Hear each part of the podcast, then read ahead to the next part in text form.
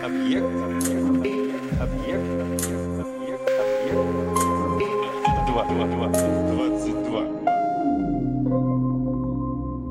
В смысле? Третья серия краткой истории проституции. И сегодня Древний Рим, где проституция была законной, публичной и широко распространенной. И многие моменты, которые происходили в то время, сегодня мы можем видеть в разнообразных художественных произведениях. Но я, конечно, сегодня буду опираться на некоторые другие, как сами понимаете, источники.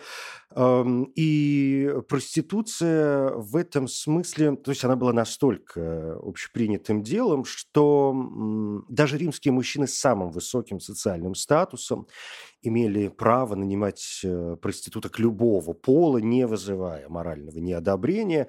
Правда, им все же приходилось себя ограничивать в чистоте контактов. Осталось достаточно материала, с помощью которого мы можем узнать, как, что и где происходило в Древнем Риме, чего стоит только граффити из э, Помпеев, прекрасно раскрывающие практику проституции. А вот тебе, кстати, и русский язык, да, помните, все-таки Помпеев родительное число, то есть э, последний день Помпеи э, на картине Брюлова с точки зрения сегодняшнего русского языка не вполне верно. Ну да ладно, бог с ним. Я э, сегодня не стану снова повторяться относительно священной культовой проституции, о которой шла речь в первой серии. Представители этой профессии активно участвовали в нескольких древнеримских религиозных обрядах. 1 апреля женщины чествовали фортуну Верили, с 23 апреля делали подношения в храме Венеры и Рицины, 27 апреля мои любимые флоралии, но давайте как-то пойдем дальше и пойдем к основам. Как и в Древней Греции, в Риме существовал не один тип проституток. И в массе своей это тоже были либо рабы, либо бывшие рабы, либо люди свободные по рождению, но по тем или иным причинам падшие. И это были люди, совершенно лишенные социального положения и большей части защиты, предоставляемой гражданам по римскому праву. И в этом смысле они были где-то на одной ступени с гладиаторами. И так как большинство проституток были рабынями или вольноотпущенницами, то трудно определить соотношение добровольной проституции к принудительной, поскольку рабы считались собственностью, ведь владелец мог их использовать в качестве э, работников проституции, то есть заставлять их работать. Два основных класса для женщин – это меретрикс и простибула – Меретрикс – это зарегистрированная проститутка, такая девушка-компаньон. В чем-то их можно сравнить с древнегреческими гетерами, но только лишь в чем-то. Впрочем, Меретрикс э, сами по себе уже подразделялись на тех, кто получше и тех, кто похуже. И понятно, что куртизанки высшего ранга стоили очень дорого. А все остальные тоже зарегистрированные попадали уже в низшую категорию простибул и уже там могли разделяться по происхождению или по месту деятельности. Ну вот, скажем, Аликария – стояла около пекарен и даже сама могла продавать хлеб. Бустурия работала на кладбищах. Фарария – это была такая девушка, которая приехала из деревни. А, Перегрина, девушка, приехавшая из другой страны, такая чужестранка. Вага вела себя совершенно беспорядочно, то есть это вот э, та проститутка, которая ни к чему конкретно не, не, не относится, то есть если ее невозможно к чему-то э, присобачить, к какому-то месту или какому-то происхождению, то вот она называлась Вага.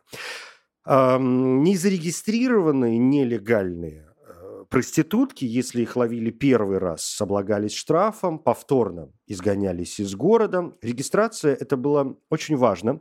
Римское право очень четко и строго регулировало статус проституток. Они были обязаны регистрироваться у эдилов э, и со времен Калигулы платить даже имперский налог. Ну, то есть проституция регулировалась не столько по соображениям какой-то морали, сколько для получения максимальной прибыли. А Эдилы, надо ли пояснять, это выборная должность эм, в Риме. Они отвечали за содержание общественных зданий, за регулирование общественных праздников. У них были полномочия по обеспечению общественного порядка. В их обязанности входило э, то, что они должны были следить за тем, чтобы город Рим был хорошо снабжен, а его инфраструктура поддерживалась в хорошем состоянии. Должности Дила обычно занимали молодые люди, намеревающиеся дальше идти по политической дорожке и, может быть, мечтающие даже о высоких постах. И вот проститутки регистрировались у идилов, вы должны были назвать свое настоящее имя, возраст, место рождения и псевдоним, под которым собираетесь заниматься профессией. Если вы молоды, и, может быть, даже респектабельны, то магистрат попытается на вас повлиять, чтобы вы изменили свое решение. А, Но ну, вы можете сказать, знаешь, что магистрат, не надо здесь вот этого. И в итоге получаете то, что называется лицензия на разврат – и э, должны, среди прочего, еще и указать, сколько вы собираетесь брать за свои услуги. Это тоже важно, потому что мы же должны понимать, что вы можете себе позволить. А, а Калигула, который ввел налог на проституцию в качестве государственного налога, и э, его размер был э, как раз установлен как цена одного сношения. Поэтому тоже будьте любезны, расскажите нам, сколько вы стоите. К слову, у нас есть некоторые цифры. Литературные источники показывают нам порой какие-то сумасшедшие варианты. Ну вот э, знаменитые эпиграммы Марциала, например, у нас есть. 20 тысяч с меня запросила Галла когда-то, и дорогую, скажу, не было это ценой. 20 тысяч – это бешеные деньги. Ну, правда, дальше Марциал развивает эту же самую тему, потому что я очень часто встречаю именно вот э, эту вырванную немножко из контекста цитату. А дальше у него мы читаем «Год миновал, ты мне дашь 10 тысяч», она мне сказала. Я же подумал, она просит дороже теперь. Через полгода, когда две тысячи только спросила, тысячу я ей давал, взять отказалась она. Месяца два или три, быть может, спустя это было, ей четырех золотых стало довольно уже. Не дал я их принести, попросила сестерцы в сотню, но показалось э, мне даже и то чересчур. В сотню квадрантов была подачка моя от патрона, ей бы довольно, но все отдал, сказал я рабу. Разве способна была она пасть еще ниже? Способна.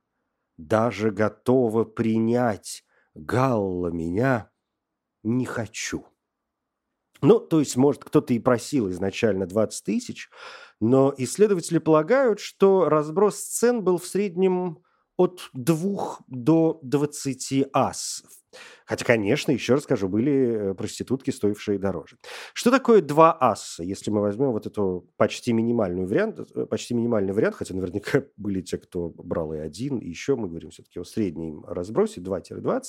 Два асса – это 625 граммов хлеба, или пол-литра недурного, но и не выдающегося вина. Хорошее стоило 4 уже асса.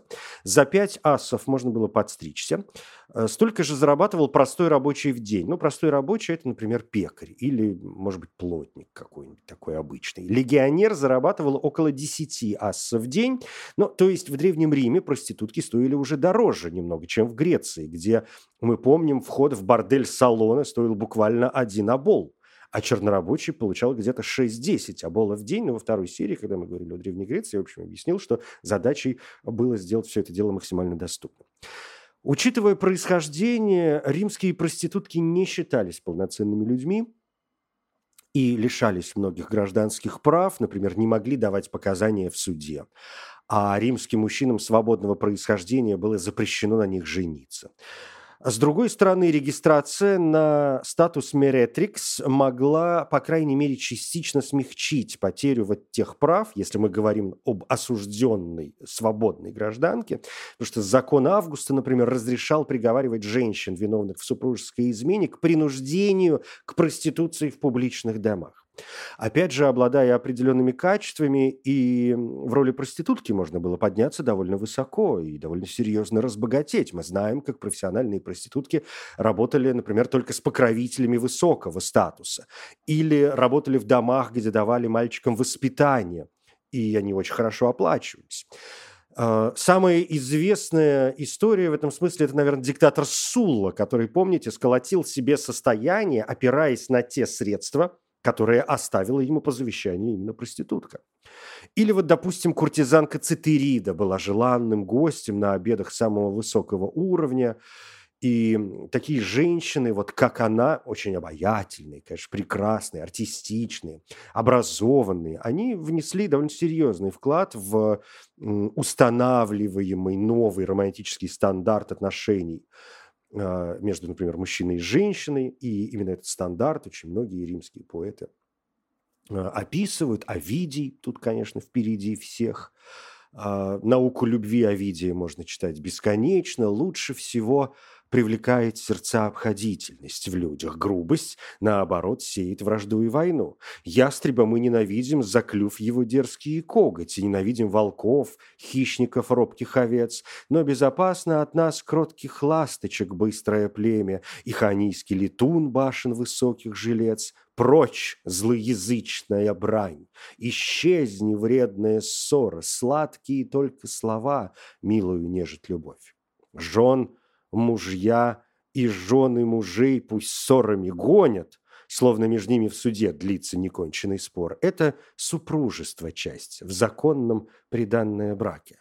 А меж любовников речь. Ласково будь и мила.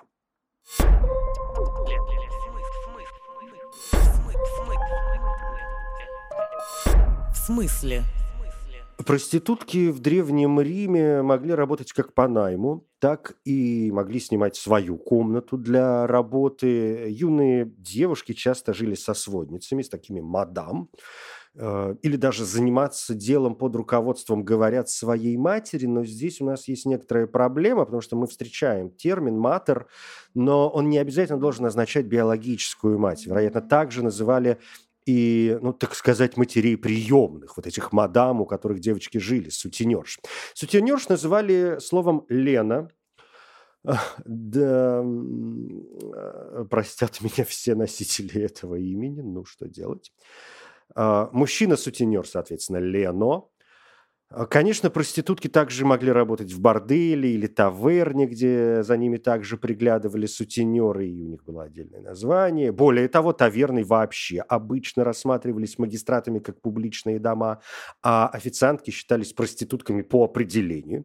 Вообще, эм, проститутки, особенно простибулы, могли работать где угодно. Они встречались буквально повсюду, в общественных местах, где были скрытые зоны, рынки, арки, пекарни, общежития, театры и амфитеатры. Я тут отдельный совершенно разряд, потому что э, гладиаторские бои, например, очень повышали сексуальный интерес, а некоторые театральные постановки были такими откровенными, что выход, естественно, был только один. Э, при необходимости в качестве огромного местечка использовались даже гробницы. Говорят, что каждый сотый житель Рима занимался проституцией. У мужчин были очень популярны общественные бани, где процветала именно мужская проституция. Так что традиция современных гей-саун весьма древняя. Для обозначения проститутки мужчины тоже использовалось несколько разных терминов. Самый основной, самый общий – это скортум, перешедший, например, в современный скорт. А, мы видим тут вот основу корт, ну то есть что-то что отрезанное, что-то отдельное. А еще были люди, называемые эксолтус, и так называли тех, кому уже исполнилось 18. Э, тут сложно с этимологией, но, насколько я понимаю, а, это типа подросший. Но вот в современном английском, допустим, языке есть слово exalt. Э, я не уверен, но вдруг, но черт его знает мы же говорим как-то вот о возрасте. Ну, в общем, эксолтус, бог с ними. Ну и да, парням, кстати, было несколько проще. Они могли получать процент от заработка, а, а женщины, проститутки не могли. Но вернемся к местам. Если говорить о местах, то бордели Рима это вообще отдельная большая и очень красочная тема, тем более, что кое-что сохранилось, и мы сегодня можем посетить эти места, ну, по крайней мере, в туристическом смысле. Более того, некоторые большие бордели становились именно туристическими достопримечательностями уже в IV веке новой эры, когда Рим склонялся к христианству. Римские бордели обычно называются лупанарием, от слова «лупа», волчица. Так на сленге обозначали проститутку. Э, иногда бордель называли просто форникс. Это менее интересное слово и довольно общее слово для любого свойства помещения или подвала. Э, теперь информация для фанатов Рима ну, типа меня. Следующий заезд непременно э, посвятить, в том числе изучению борделей. Больше всего лупанариев находилось, видимо, в районе холма Целей. Но вы же все равно пойдете туда проходить под э, воротами порта Метрония, гулять по вилле Челемонтана или осматривать базилику святых Иоанна и Павла. Ну, вот заодно и в центре бордельной жизни можно себя ощутить. Тем более, что современная бордельная жизнь э, в Риме как-то не очень. Это я вам сознанием дел говорю. А, не то, чтобы ее нет, но вот по сравнению с другими крупными городами, Рим в этом смысле, ну вот по моим ощущениям, не слишком привлекателен. Но давайте назад к истории. Вот э, в том районе, в районе холма Цели, находился большой рынок. А кроме того, там было множество продуктовых лавок, парикмахерских, э, всякой, в общем, ерунды, плюс канцелярия публичного палача и казармы иностранных солдат, размещенных в римском э, гарнизоне, оживленнейшее, привлекательнейшее место. Один из самых оживленных и густонаселенных районов города, а значит, действительно идеальное место для владельца публичного дома или сутенера, э, тем более, что это законный источник дохода.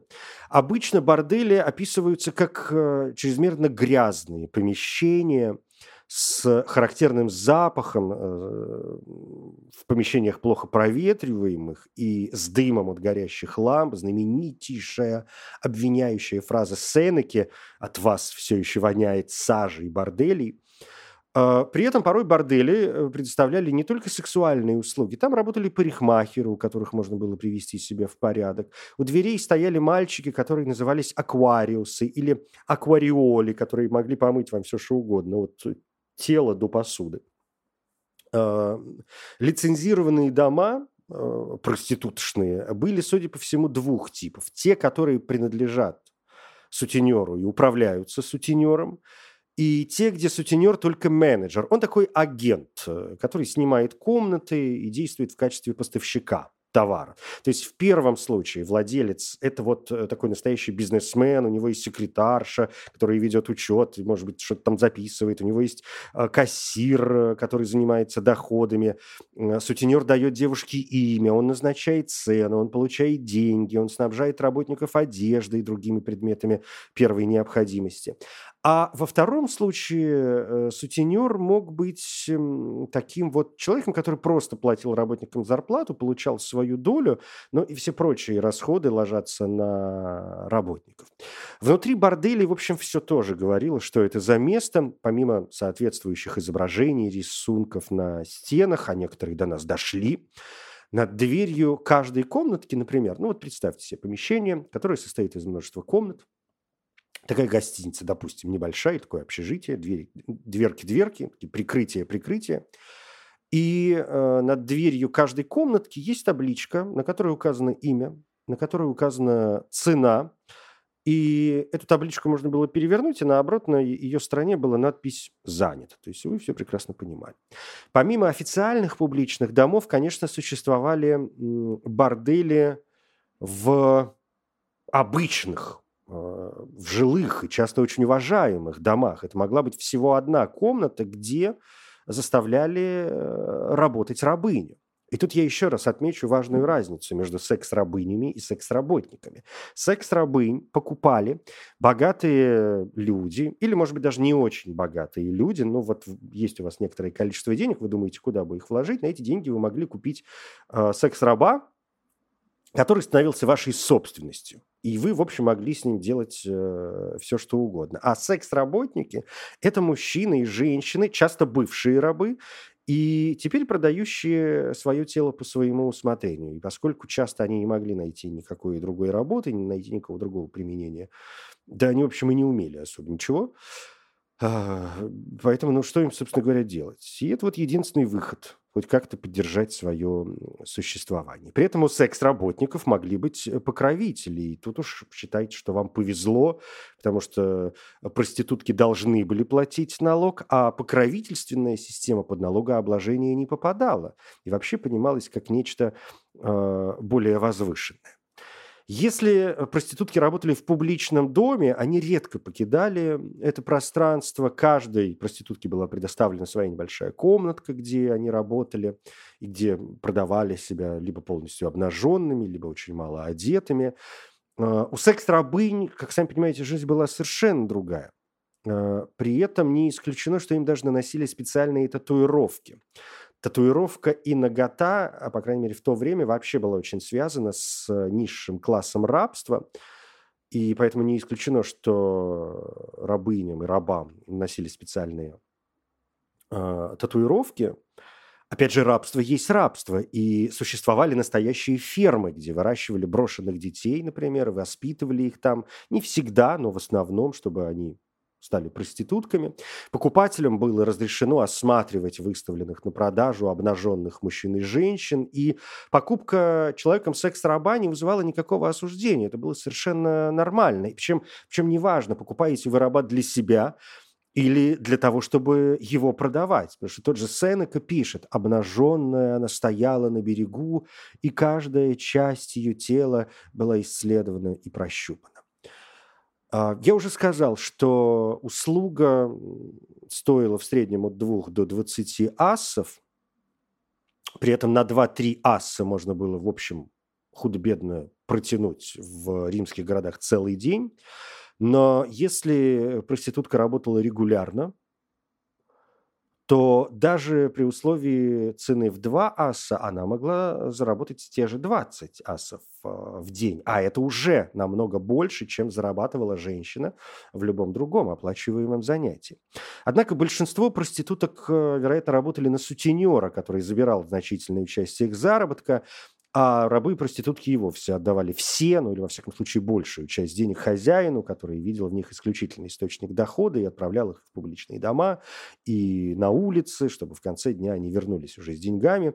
И такие рабы весьма быстро окупались. Это был действительно очень неплохой бизнес. Но есть, например, э, известный золотой браслет, найденный на теле 30-летней женщины неподалеку от Помпеев – и на этом браслете была надпись «Господин своей собственной рабыни». И вот этот браслет – одно из напоминаний о том, что э, даже с рабами не со всеми обращались одинаково. В смысле? Как проститутки выглядели, чтобы не ошибиться? Хотя, если вас одна на сотню, то ошибиться довольно трудно. Несколько картин в тех же самых Помпеях показывают проституток полностью обнаженными, иногда с золотыми цепями, другими украшениями на теле, и это, несомненно, секс-рабыни. А Меретрикс, по крайней мере, начиная с позднего республиканского периода, могли на публике носить тогу, которая вообще-то была признаком римского гражданина. И если э, гражданина, например, ссылали, то он терял право носить тогу. Но, впрочем, мы знаем, что со временем, понятно, что и мода, и нравы, все меняется, и тога все больше теряла популярность и приобрела характер ну, например, торжественной одежды, а повседневно мужчины носили тунику или просто закутывались в покрывало, женщины носили столу, которую нельзя было надевать бывшим рабыням или проституткам. И вот именно ношение тоги помогало отличить э, проститутку от респектабельной женщины. Кроме того, им были свойственны яркие цвета. Дорогие куртизанки носили очень яркие одежды из прозрачного шелка, браслеты, украшенные драгоценными камнями. Ювенал описывает проститутку, стоящую обнаженной с окрашенными золотыми сосками. Впрочем, до этого мы еще доберемся в другом немножко смысле. А эротические настенные рисунки из Помпеев и Геркуланума изображают женщин, носящих римский эквивалент бюстгальтера, причем даже во время секса. Видимо, это был какой-то такой дополнительный фетиш, и порой это воспринималось как украшение. Мужчины, проституты во многом старались подражать женщинам, особенно чем старше становились. А, они любили завивать локоны, накладывали макияж, э, пользовались ароматными маслами. Конечно, старались выглядеть моложе, в том числе с помощью удаления растительности. Вот томный взгляд, влажные беспокойные глаза, страстное движение бедер, дорогая яркая одежда с длинными до кистей рукавами. И Греция, и Рим в этом смысле были весьма схожи. Вот важный, кстати, момент – довольно часто можно э, встретить отсылку к Лукиану, Мол, он указывал, что существовала поговорка, что легче спрятать под мышкой пять слонов, чем одного кинеда, настолько он типичен по костюму, походке, взгляду, голосу, изогнутой шее, румянам и так далее. А, это очень популярная фраза, но, во-первых, кинеда – это все-таки проститутки в Древней Греции. Лукиан – древнегреческий автор. В-третьих, мы пытаемся идти за фактами, а факты говорят, что очень многие мужчины, представляющие сексуальные услуги, выглядели очень мужественно. Э, поскольку вкусы, как известно, у всех э, были разные. В общем, совершенно то же самое мы видим и сегодня. У каждому, ребят, свое. Но вот в секс-игрушках, как и в Древней Греции, так и в Риме, все было в порядке. Уж дилда точно существовали и активно использовались ну, в лесбийской практике так совершенно однозначно. Как и в Греции, проститутки в Риме были озабочены вопросами болезней, вопросами контрацепции. В случаях беременности нередок аборт, в то время очень опасная процедура. После рождения детей от них часто избавлялись, в том числе совершая убийства. Основным заболеванием в Риме была гонорея. Ее описывал, впрочем, еще Гиппократ, название дал. Uh, уж не знаю, можно ли в таком случае назвать то время более безопасным, ну, никакого тебе сифилиса, никакого тебе ВИЧ, прочих заболеваний, но, с другой стороны, лечение и предохранение, прям скажем, не на высоте. Но мы знаем, что древние римляне полагали, что от распутного образа жизни выпадают ресницы, поэтому вот ресницам всегда доставался особый уход, их было принято как минимум дополнительно завивать для красоты и густоты. Что до прав, то преступлением считалось изнасилование, но за изнасилование раба закон э, наказывал только в том случае, если был поврежден товар, поскольку раб не имел законного статуса. Ну, то есть, если другой человек изнасиловал вашего раба, то, э, ну, там, побил его как-то, в общем, причинил ему некоторый ущерб физический, видимый, да, знаю, там, палец ему сломал, бог знает что, волосы ему повыдирал. Ну, в общем, сделал что-то такое нехорошее, то вы могли э, получить э, материальный, то есть компенсировать материальный ущерб. И, конечно, проституция активно развивалась не только вот там, где-то внизу, но и на самом верху, и вокруг императоров. Но вот здесь я позволю себе не рассказывать э, какие-то конкретные истории, поскольку если браться рассказывать историю каждого, то я не закончу никогда, и это уже будет не краткая история проституции, а вся история Рима. А я все-таки не Теодор Момзен, ему хотя бы Нобелевскую премию по литературе дали.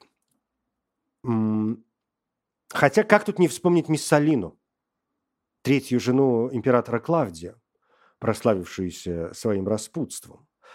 А, и помните, я уже упоминал Ювенал и сказал, что вот мы к нему немножко вернемся. Так вот, сатирик Ювенал в одном из своих произведений как раз и пишет, что царственная проститутка или августейшая блудница, можно и так перевести, едва дождавшись, пока ее муж заснет, вставала с постели, надевала светлый парик на свои черные волосы и неслась в сопровождении служанки в дешевый бордель. Там голая, с позолоченными сосками, Миссалина принимала клиентов и только под утро возвращалась домой. Есть знаменитое крылатое выражение «Лосата вирис негдум э, сатиата рецессит», то есть ушла утомленная мужчинами, но все еще не удовлетворенная. Вот это выражение как раз из сатиры Ювенала. А на русском языке этот фрагмент звучит следующим образом. «Ну так взгляни же на равных богам, послушай, что было. С Клавдием, как он заснет, жена его, предпочитая ложе, во дворце Палатина простую подстилку хватала пару ночных с капюшоном плащей, с одной лишь служанкой блудная, эта Августа бежала от спящего мужа. Черные волосы, скрыв под парик белокурый, стремилась в теплый она лупанар, увешанный ветхим лохмотьем лезла в коморку пустую свою и голая, с грудью, в золоте, всем отдавалась под именем ложным лициским. Лона твое, благородный британник она открывала, ласки дарила входящим и плату за это просила, навзничь лежащую часто ее колотили мужчины. Лишь когда сводник девчонок своих отпускал, уходила, грустно она после всех – запирая пустую коморку. Все еще зуд в ней пылал и упорное бешенство матки. Так, утомленная лаской мужчин, уходила несытой, гнусная, с темным лицом, закопченная дымом светильня, вонь лупанара неся на подушке царского ложа. Самое забавное, что мы, конечно, не знаем толком, что там Миссалина творила на самом деле. Я напомню, что обвинение в проституции, в блуде могло быть э, вызвано политическими мотивами. Это вовсе не приветствовалось. А Миссалина – жена императора. К тому же она ведь, э, как мы помним, выше его по происхождению. Она потомок Октавии-младшей, родной сестры Октавиана Августа. То есть она происходит из императорского рода. Но, не вдаваясь в подробности, замечу, что многое из того, что мы знаем о Миссалине, могло быть э, наговором недругов и политических противников, но это еще одна слишком серьезная и отдельная тема. Главное, что проституция в Риме явление очень распространенное и, в общем, неосуждаемое. Более того, даже последующие средневековые, уже христианские авторы, хоть и не одобряли проституцию, но в то же время не считали ее каким-то серьезным преступлением. А более того, в некоторых случаях они говорили, что брак с проституткой – это и вовсе акт милосердия, вы спасаете этого человека. Что до римских авторов, то они делали различия между добросовестными – хорошими проститутками, искренне любившими своих клиентов, и недобросовестными, дурными проститутками, которые заманивали их только ради денег.